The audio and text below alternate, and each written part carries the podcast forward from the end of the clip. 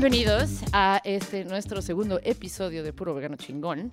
Y hoy tengo a dos invitados increíbles, mi queridísima y amada colega Tati. Tati, ¿cómo estás? Hola, muy bien, gracias. Con frío, pero bien. Ya se va. Y mi nuevo colega, porque lo conozco hace muy poquito, Salo. Salo, ¿cómo estás? Bien. También congelándome, pero bien.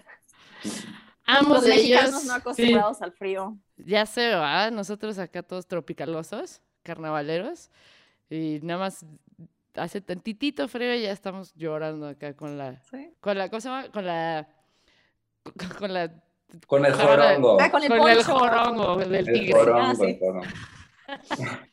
Este, mm, ambos de ellos, increíbles activistas veganos, obviamente por eso están en este podcast de Puro Vegano Chingón.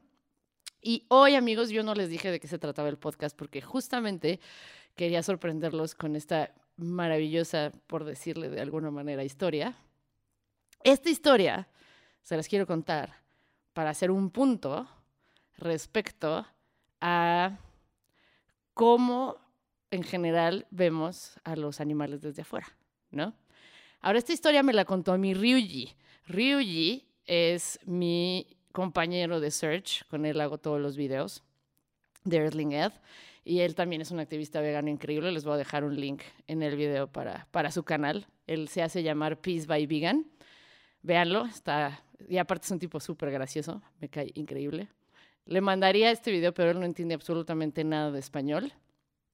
Aunque dice que le parece que el español es más sexy que el francés. Debo decir eso. En lo cual yo estoy en completo desacuerdo. Pero no, en desacuerdo, en desacuerdo con ese statement. totalmente en desacuerdo, ¿no? Pero bueno, es que a él le suena extravagante porque pues él no habla español, entonces no entiende ni una palabra de lo que estamos diciendo.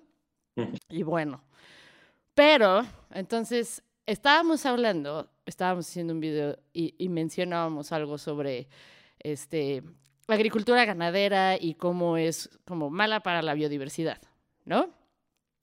Y entonces él me dijo, a mí no me gusta usar la palabra biodiversidad. Dice, porque, o sea, no me podría importar menos. Le quita toda la importancia a los animales como individuos, ¿no? O sea, cuando hablas de biodiversidad, como que hablas como de un tema muy general y no estás hablando de, de los animales como, como, pues sí, como individuos. O sea, hablas así como si fuera un ente, no sé, raro, a él le parece raro, ¿no? Y para ilustrar su punto me platicó esta historia. Entonces, esta historia me pareció súper interesante y se las quiero platicar para ver qué opinan, porque esto ilustra perfectamente este tipo de situaciones. ¿Alguna vez han escuchado de algo que sucedió en los noventas llamado Proyecto Isabela? No. Qué ignorantes nos tendrás que... No, no, no, no, pero es que este proyecto es maravilloso. Insisto, estoy usando la palabra maravilloso de una manera muy sarcástica. Por- para los que no me conocen, porque igual le puede parecer que estoy hablando en serio, pero no, es terrible esta situación. Pero ahí les va. Ok, Proyecto Isabela. La historia comienza así. Esto sucedió en las Islas Galápagos, que están eh, por la costa de Ecuador, ¿no? Todos sabemos que las Islas Galápagos son como un paraíso de biodiversidad, ¿no? En algún momento, por la temperatura, o sea, por, por dónde está localizado en el planeta y todo, pues tiene un ecosistema muy rico y muy este, variado. Y estaban como muy aislados en algún momento, ¿no? Entonces tenían como características muy peculiares. Prácticamente un paraíso muy hermoso, ¿no? Y tenía muchas especies como la iguana, este, cormoranes no voladores, pingüinos de Galápagos, era un paraíso tropical, bla, bla, bla. Pero lo que es como la atracción más grande, y por atracción, justo así está escrito, la atracción estrella son las tortugas gigantes. Ahora, ¿por qué dicen que las tortugas son una atracción? Es como ir a, a, no sé, a Japón y decir que la atracción más grande son los japoneses, ¿no? no tiene sentido, porque no son atracciones. Pero bueno, entonces, las tortugas gigantes, que son endémicas de las Islas Galápagos, ¿no? Por ahí de finales del siglo este, XVI, eh, los números estaban cayendo y estaban ya como en peligro de extinción. Adivinen por qué. Sí, se los pregunto real. El Homo sapiens stupidos. El humano. Exactamente. Empezaron a llegar barcos, marineros, no sé qué, ya sabes, y llegan y arrasan con todo.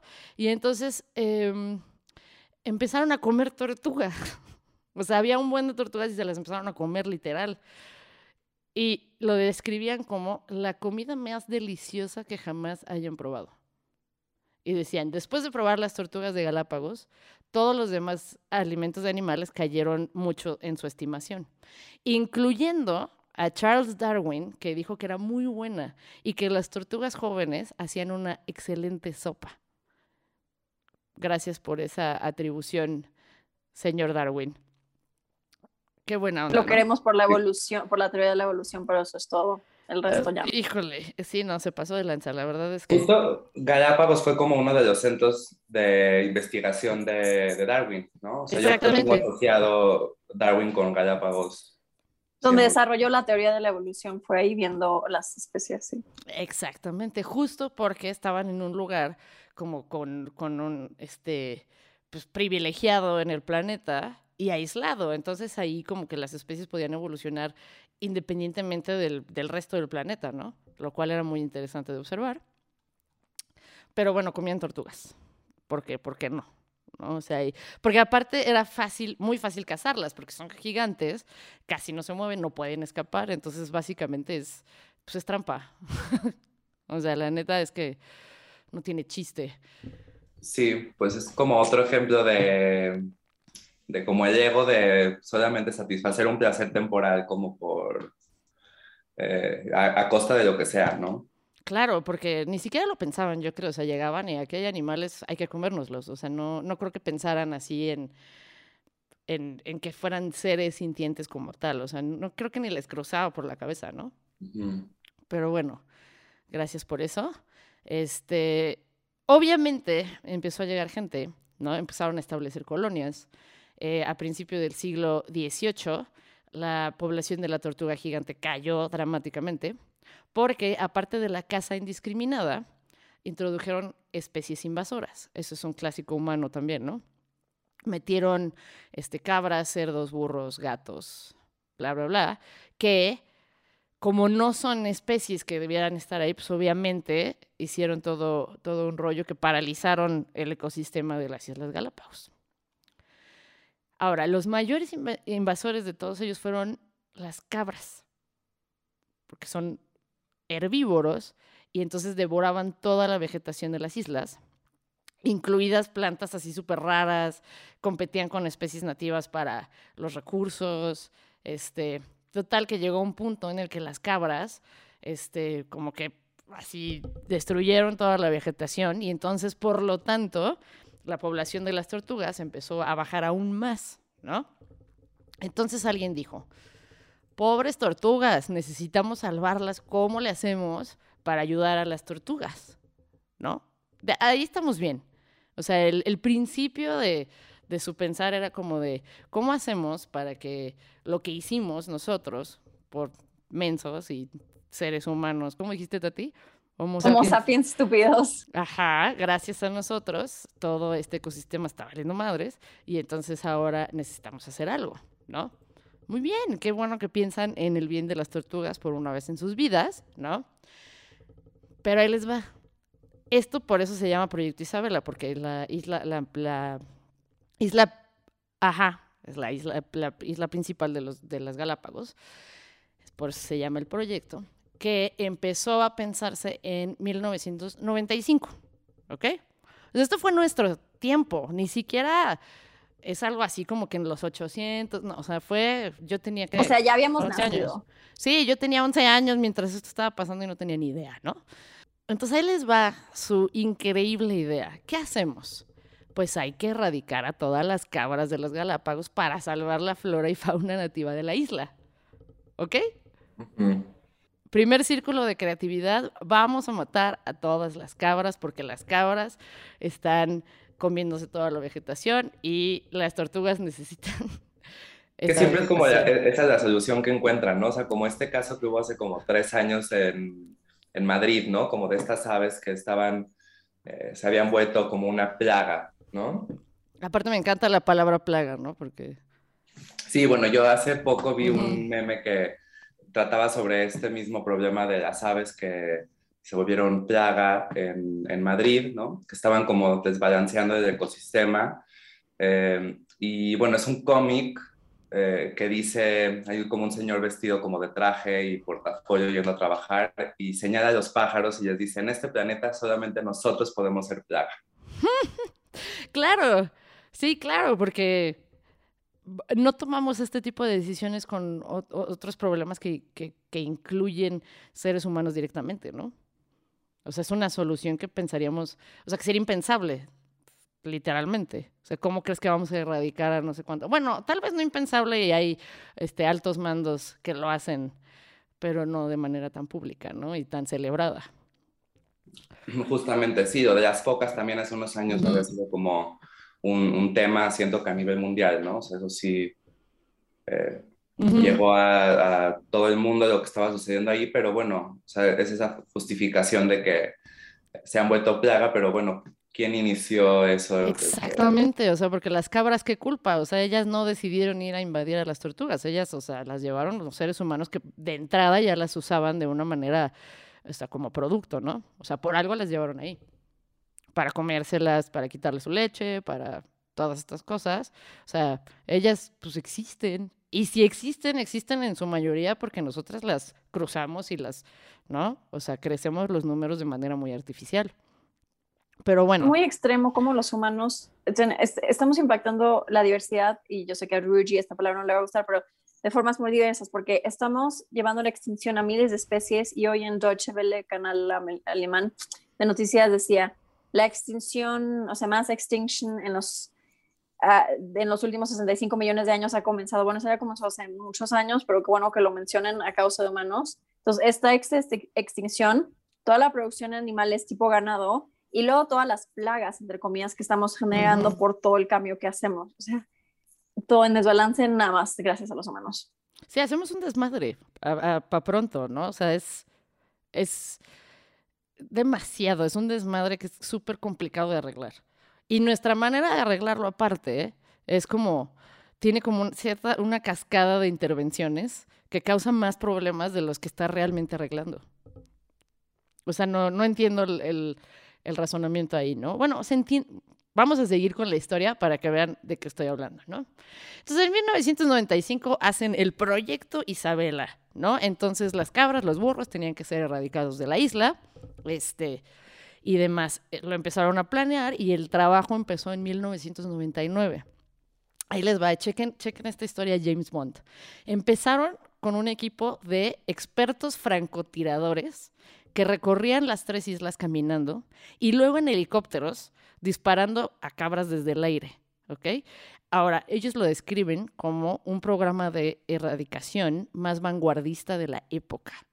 O sea, tenemos una definición de vanguardista muy diferente ellos y yo. Porque andar ahí caminando, disparando cabras no me parece para nada vanguardista, se me hace bastante primitivo. Y entonces te usaban helicóptero, entonces me lo imagino yo así como sí, película de Jason Bourne o... o sea, ¿por qué andan? Uno, imagínate unos dudes así con unos riflotes así en el cielo espantando cabras y disparándoles, creyéndose héroes de la biodiversidad. ¿No?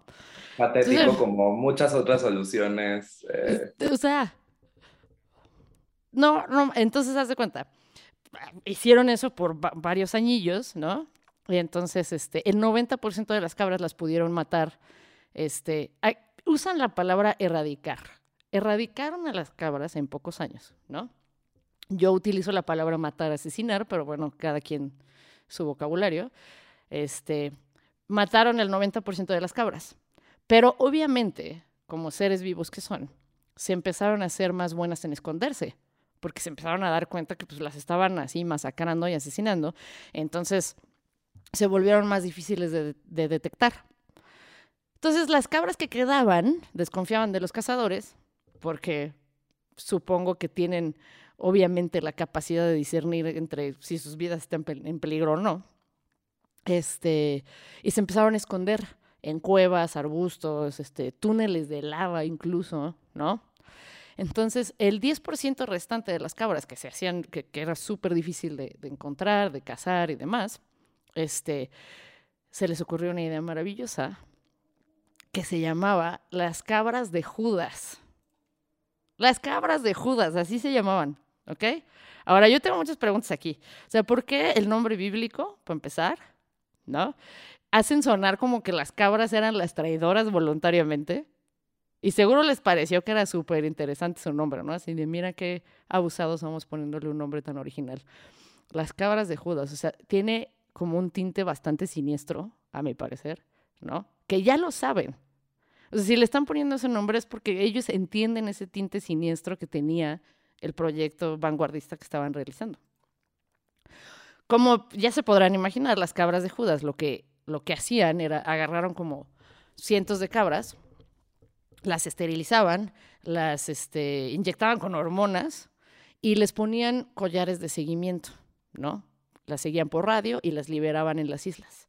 Entonces, las cabras son animales sociales, entonces buscaban otras cabras y este o sus hormonas más bien atraen también. Es, o sea, porque era especialmente los machos, ¿no? Los que les estaban inyectando esas hormonas y atraían a las, eh, a las hembras. Entonces, instintivamente buscaban otras cabras. Y entonces, siguiendo a las cabras de Judas, ¿no? Los cazadores pudieron localizar cabras restantes y cada vez que encontraban una manada, les disparaban a todas las cabras, excepto a la cabra de Judas, para que la pudieran liberar más y encontrar más cabras ocultas para que bajo su vocabulario siga traicionando. Wow, ¿no? Es que es, es increíble cómo funciona el, ingenio humano de repente como intentar tapar como eh, problemas, ¿no? encontrando soluciones que son totalmente absurdas. Eh, y, y, es como muy, no sé, me parece esto como muy clásico del ser humano, como eh, esta expresión de como throw it under the rug, ¿no? o sea, ponerlo abajo de la alfombra y, pretender que, que, que, no existe más. Ahora, imagínate que tú eres un niño en la secundaria y te dicen, quiero que hagas una presentación o júntense en equipos para este, crear planes de cómo salvar la biodiversidad de las Islas Galápagos y que un niño hiciera esta presentación frente a sus compañeros de clase. O sea, ¿qué le dirían? Este es mi plan. O sea, mi plan es matar Ir a una escuela en España y dar esta presentación. Ajá. Se me hace buena idea, la verdad. No creo que muchos niños estarían en shock regresarían a su casa, se lo cuentan los papás y los papás regresan y dicen, ¿cómo le cuentas esta historia a mis hijos? Sin darse cuenta que ellos están comprando el pollo, el la, la carne y todo eso que está en su refrigerador, ¿no? O hasta, o hasta para colmos el queso de cabra en el refrigerador y se van a quejar con el profesor de que está contando esta historia. O bueno, alguien. ¿Qué onda, qué onda con esta historia tan violenta? ¿O qué, qué onda con este niño que se le ocurrió esta historia tan, tan siniestra, ¿no? O sea, ¿por qué se te ocurrió un plan tan Claro, hubiera sido como criticado por el maestro, ¿no? Así como, bueno, a ver, necesitamos hablar con tus papás, ¿no? O sea, vamos a llamarlos para, para, ver qué está pasando en casa. Un psycho killer, ¿estás bien? ¿No? ¿Está todo bien en casa? ¿Alguien...? Ah, sí, la verdad sí, cuestionarían todo eso, me cae. Y o personas muy religiosas, muy apegadas a la Biblia, yo ah, creo que hasta se quejarían que cómo es posible que esta historia toma de la Biblia y nada que ver, y pues la traición fue horrible hacia Jesús. Aparte yo no, yo no leí nada de que le pagaran este 30 monedas de plata a ninguna cabra. O sea, ya si les van a llamar cabras de Judas, digo, o sea, un poco más atinados con su, con su narrativa.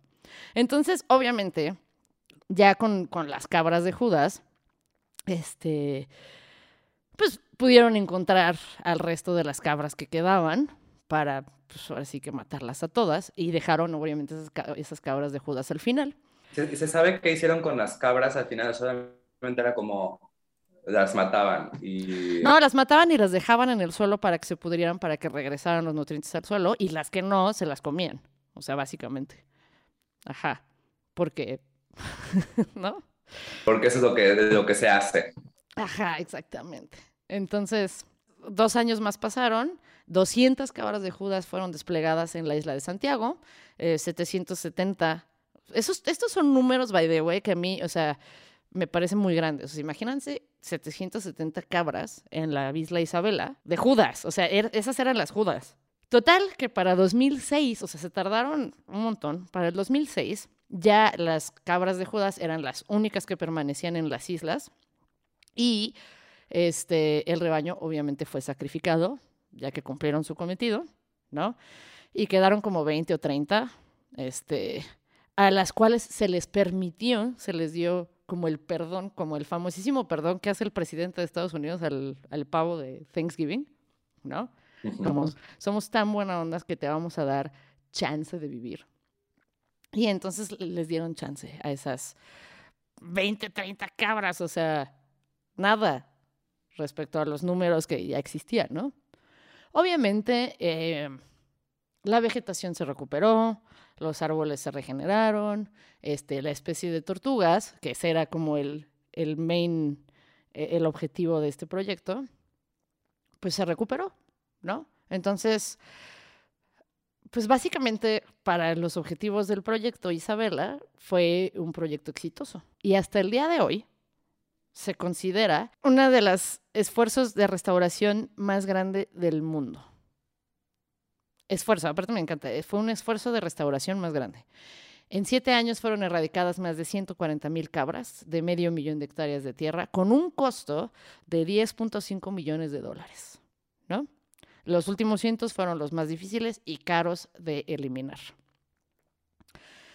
Pero bueno, ese, ese es el proyecto que les quería yo platicar y ese es justamente mi punto de la palabra biodiversidad que decía Ryuji, ¿no? O sea, porque al final la razón por la cual este proyecto es exitoso y no fue criticado es porque el objetivo era salvar tortugas. O sea, matamos así miles de cabras, pero salvamos a las tortugas de peligro de extinción. Entonces, aquí mi pregunta como Peña Nieto sería, ¿qué hubieran hecho ustedes? o sea, entonces no importa. No importa, no importaron las vidas individuales de estas cabras, porque el objetivo era salvar a las tortugas, porque las tortugas tenían el beneficio de ser consideradas estar en peligro de extinción. ¿no? Entonces aquí la vida de las tortugas importaba más que miles de vidas de cabras. Y estas son el tipo de cosas que se hacen como en pro de la biodiversidad. Y es por eso que Rui me dijo justo esta situación de no me gusta la palabra biodiversidad, porque entonces, ¿cuál es el objetivo? Creo que al final, em, como este tipo de soluciones, como que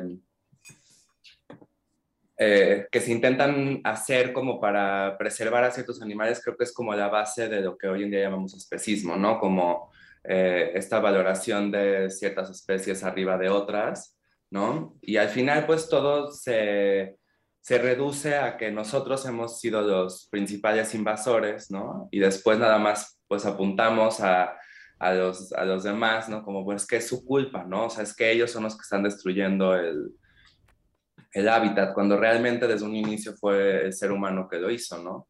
Eh, entonces creo que viene como desde esta parte de no poder encontrar como soluciones eh, que sean eh, como realmente innovadoras y que sean, que, respeten a, todo ser vivo por igual, ¿no? O sea, quizás si, si gastaron 10.5 millones de dólares, igual ya pueden haber transportado a no sé, vía aérea o marítima o como fuera, las hubieran podido transportar a un lugar de tierra en donde sí pudieran estar, ¿no? O sea, capturar a todas. Yo supongo, yo supongo que ese tipo de opciones no se tomaron en cuenta porque hubiera salido más caro. O sea, por ejemplo, si yo, si hubieras propuesto algo así como de, sí, las capturamos o las esterilizamos y las relocalizamos, las llevamos a otro tipo de lugares, yo me imagino, obviamente no tengo ni idea, pero yo me imagino que hubiera no sido 10.5 millones de dólares, sino 50, ¿no? Haz de cuenta. Y yo también creo que en cuanto a logística hubiera sido mucho más rollo, porque conseguir todas las lanchas, los barcos, a dónde las llevas, quién te las recibe. Digo, probablemente las hubieran mandado a un matadero, pero igual la logística de mandarlas a quién sabe cuántos mataderos, cómo se vende esa carne, con qué regulaciones, las llevas a Ecuador, o sea, eh, o sea, al continente, digamos, al país principal, Ecuador. ¿Cómo le haces con eso?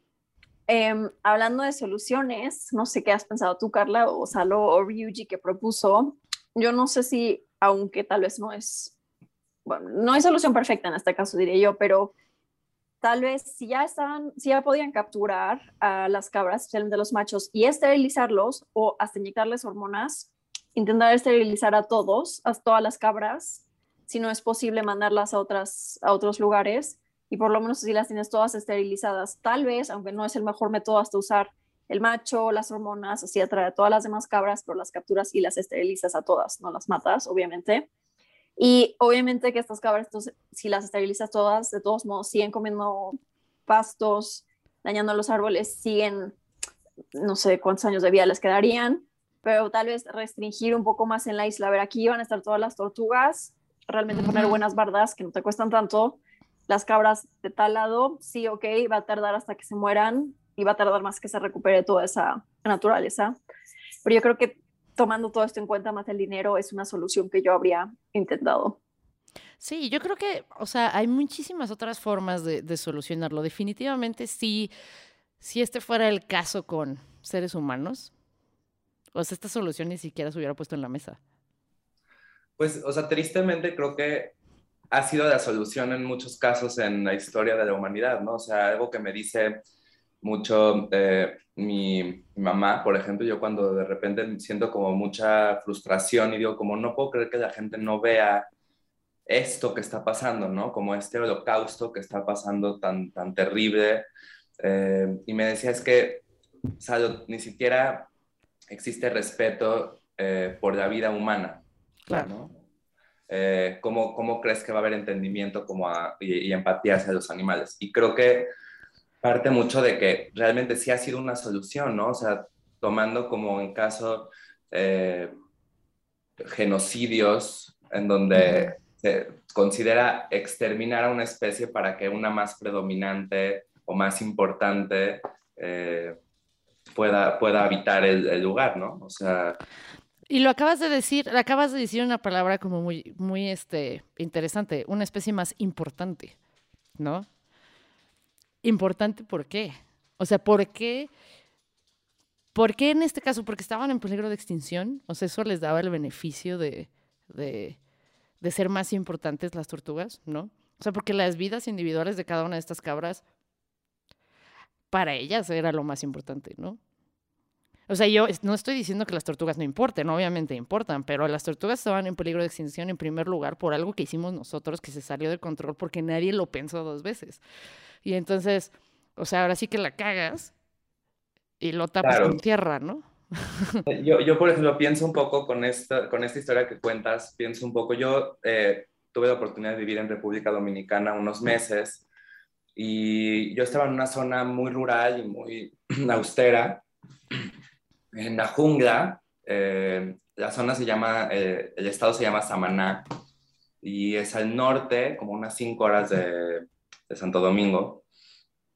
Y recuerdo mucho que pues yo estaba en un cuarto en medio de la jungla y el cuarto ni siquiera tenía paredes, ¿no? O sea, era como esta onda de tree house y eran cortinas en vez de, paredes, ¿no? Yo decía en la noche, bueno, o sea, no se va a meter un animal aquí. Un jaguar ahí. Ah, sí, sí, sí, porque realmente estábamos en medio de una montaña, en la jungla y no había nada alrededor, ¿no? O sea, realmente estábamos como en medio de la nada. Y entonces pregunté, le pregunté a la gente local, ¿no? Oye, pues, ¿no hay aquí animales salvajes que, que sean un peligro para nosotros? Y me dijeron, no, es que en algún momento habían eh, una especie de mono y pues ya no está, ¿no? Yo, ok, ¿por qué? Pues que nos la comimos. Ah, mira. Ok, y después había una especie de como cerdo salvaje, ¿no? Un tipo jabalí, un, y tampoco ya no existe porque pues nos lo comimos.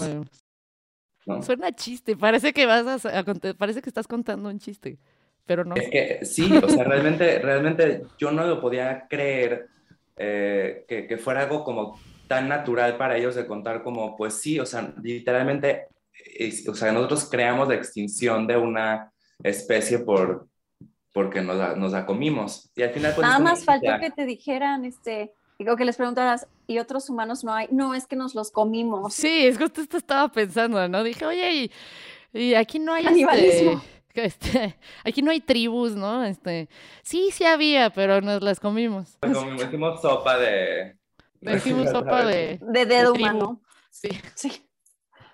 Es que, este, por ejemplo, es un punto que a mí me parece muy importante, que este es como todo el objetivo de esta historia, ¿no? O sea, el tomar en cuenta como pues, las vidas individuales de los animales. No hablar en números es complicado porque justo cuando dices, ¿no? O sea, este año o cada minuto se mueren tantos animales por la agricultura ganadera, por la pesca, por lo que sea. Los números son tan grandes que ya como que uno pierde la dimensión de lo que está sucediendo y no los piensas como individuales, los piensas como una especie de, de burbuja ahí extraña que no tiene personalidad y que no tiene valor único, pero para cada uno de ellos, Se, sigue considerando, se siguen considerando objetos en, en- ujú, para muchas personas y en muchos lugares del mundo son propiedad, ¿no? Y es tal cual eh, son, se consideran objetos.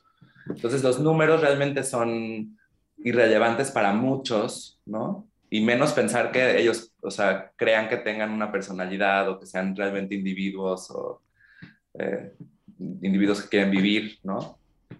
Y por ejemplo, ahorita con la situación del COVID, claro que nosotros vemos muchos números, tal, tantos Ujú. fallecidos acá, acá y acá, pero todos, diría yo, hoy en día ya conocen a alguien familiar, amigo que se haya muerto de COVID. Entonces, de, de pronto cambia todo esto y aunque te digan miles de números, dices, no, pues sí, qué triste cada persona individual que se murió. Con las cabras, como no son, entre comillas, de nuestra familia, no eran mascotas como el perro gato, siempre se vio como un animal completamente diferente, nunca, con- o sea, nunca teniendo una relación con los animales individuales y eso lo hace tan distanciado.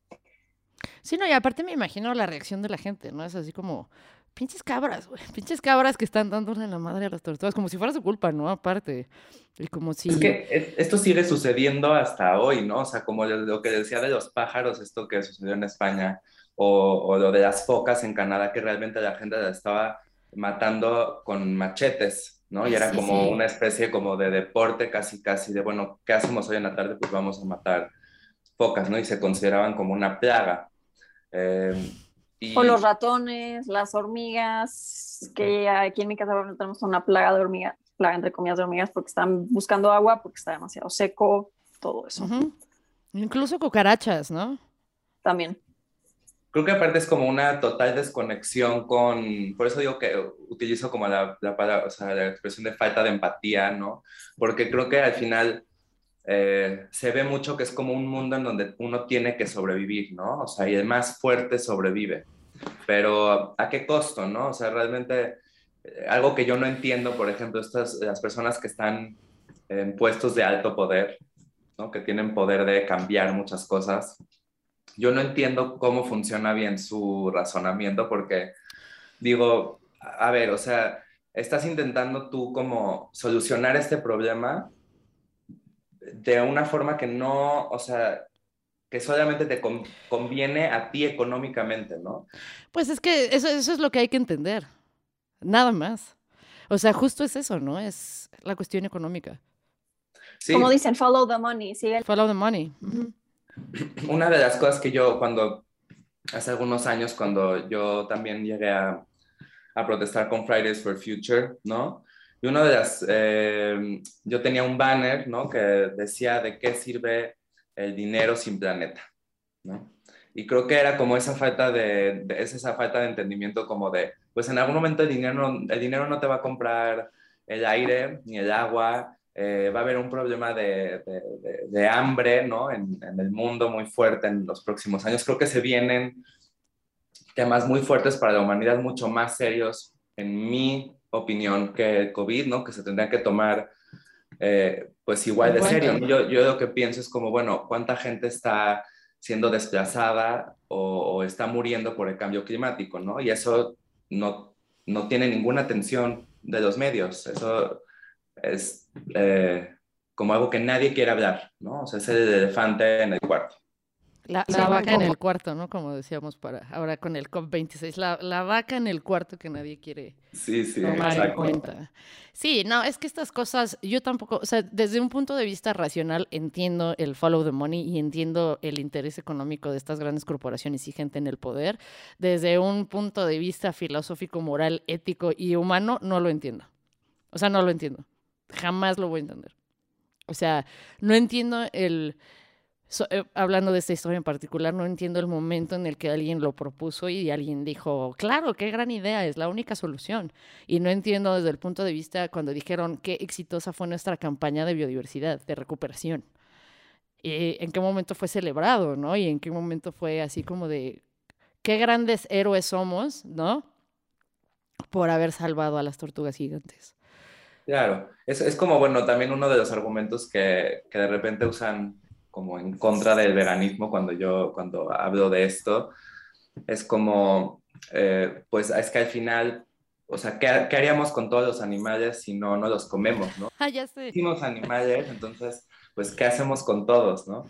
Eh, y es que yo lo que intento explicar es de que realmente eh, la razón por la que están en esas cantidades es porque hay una demanda por, por comérselos, ¿no? O sea, y y viene desde ahí, ¿no? Por eso eh, intento, no, no, no, no quiero ser un preachy vegan, pero eh, realmente para mí es como una solución viable para, para muchos de los problemas, ¿no? O sea, en el momento en el que no hay una demanda, pues empieza a haber, eh, se empiezan a cambiar los sistemas, ¿no? Y eso creo que está sucediendo en algunas industrias. ¿no? Eso sí lo veo que, que, está empezando a suceder. Sí, como con la leche en Estados Unidos, que sí ha habido realmente un decline en consumo y en demanda, por lo que sí varios agricultores se han dado cuenta que ya no pueden sobrevivir produciendo leche de vaca. Sí, leche de avena, si quieren, pero leche de vaca ya no. Y, y, para mí lo que es como totalmente, bueno, que ahora entiendo que antes no, era, es como, ¿en qué momento es como más barato y más conveniente hacer todo el proceso que conlleva hacer eh, la leche de vaca, ¿no? Que es como de las cosas más terribles que, que existen. Eh, ¿En qué momento es como más barato y más conveniente hacer eso que moler avena con agua y, y, y, ya. la leche para humano, ¿no? y ya. No, esa es la parte que no entiendo porque digo, todo este proceso que conlleva eh, tener la leche de, robar la leche de vaca, pues, eh, ¿cómo, cómo, cómo es más barato? ¿Cómo es más... Eh? Bueno, eso, eso justamente es, es, es, un gran tema para un podcast, para, para, ¿no? O sea, el por qué es, eh, son más baratos los productos animales que, o sea, en vez de reciclar todos los nutrientes que traen ellos de las plantas, ¿no? ¿Por qué es más barato? Porque es cierto, ya hacer otro podcast de eso. Sí, es un tema muy interesante porque también es muy siniestro, ¿no? Este. De hecho, yo estaba haciendo unos cálculos de eso, justo comparando leche de vaca con leche de avena. Luego, para el siguiente podcast, les tengo ese Excel listo, porque justo estaba analizándose para Estados Unidos. Sí, no, ese es un tema interesantísimo. Es que todo este, todas estas cosas tienen así también como unas tangentes este, infinitas de porquería. no es lo único que puedo decir al respecto. Eso es algo que, a mí, es que a mí me parece algo que está, o sea, desde un punto de vista moral y ético, algo que está tan fundamentalmente mal, es evidente que va a tener tantas consecuencias. A mí esta historia del proyecto Isabela me rompió mi corazoncito, la verdad. O sea, yo me imaginaba, o sea, imagínate, imagínate las cabras huyendo ya, aprendiendo a esconderse. O sea, con miedo, con helicópteros, escuchan helicópteros de lejos. Imagínate que tú eres como un pueblo al que está siendo masacrado y cazado, ¿no? O sea, ¿cómo te sentirías tú de estar huyendo con tu familia y no tener dónde esconderte y que luego usaran a alguien de tu propio pueblo para asesinarte?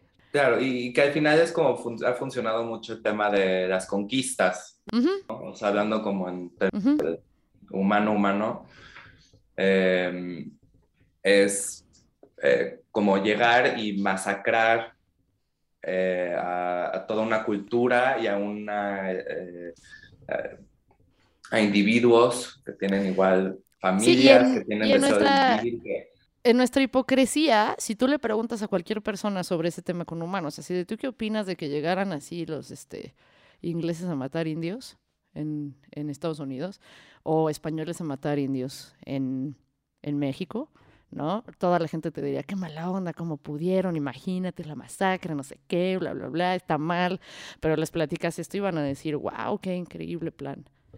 Gracias, Sí, qué, porque qué gran hazaña hicieron. qué gran buen hazaña. trabajo. Buen trabajo, muchachos, high five. ¿no? O Sí, de hecho yo, yo había oído esta historia y justo estaba con personas todas no veganas que más o menos fue esa la reacción y yo en shock. Pero bueno, en esta nota me parece que podemos terminar el podcast de hoy con nuestra bonita historia de Proyecto Isabela. Mi conclusión es, no mamen, o sea, todas las especies importan, por favor. O sea, quiero que vean el, o sea, el trasfondo de esta historia que acabamos de contar ahorita. El trasfondo es, y la conclusión moraleja es, no importa una especie más que la otra. O sea, todos los animales importan, así como toda la gente que conoces importa individualmente. Si alguien conoce a alguien que trabajó en Proyecto Isabela, por favor háganle saber que estamos en completo desacuerdo con su, con su método vanguardista de rescate de biodiversidad. Este, échenle ganas, ¿no? Podemos hacer juntas gigantescas con gente para llegar a planes mucho más eficientes y, y no crueles, para pronto, ¿no? Pero bueno, espero que este tipo de historias no se repitan en el futuro, no lo creo, pero por un mundo en el que esto ya no pase y en esta nota personal siento mucho por todas estas cabras que murieron en esos años, que merecían vivir y no tenían la culpa de absolutamente nada. ¿Algo más que quieran decir para despedirse, muchachos? Gracias por contarnos la historia choqueante. Nos vemos en el siguiente podcast.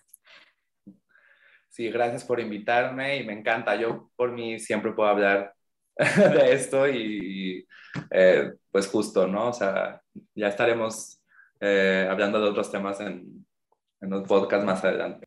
Ah, sí, spoiler alert, porque me gustaría tenerlos a ustedes dos en particular invitados casi que todo el tiempo en este podcast, este puro vegano chingón. Y tengo un tema muy interesante pendiente aquí con Salo que vendría siendo lo que viene siendo, Lo que viene siendo. lo que viene siendo este veganismo y queerness.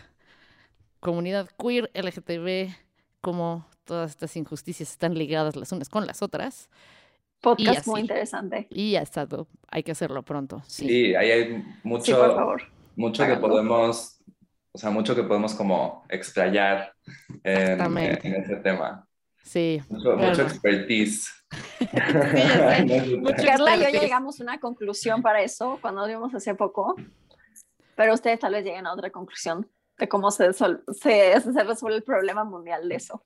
Ay, es que para mí luego las soluciones son bien fáciles, pero ya en un, ya rascándole ya no tanto, porque pues cada cabeza es un mundo, entonces un pedo.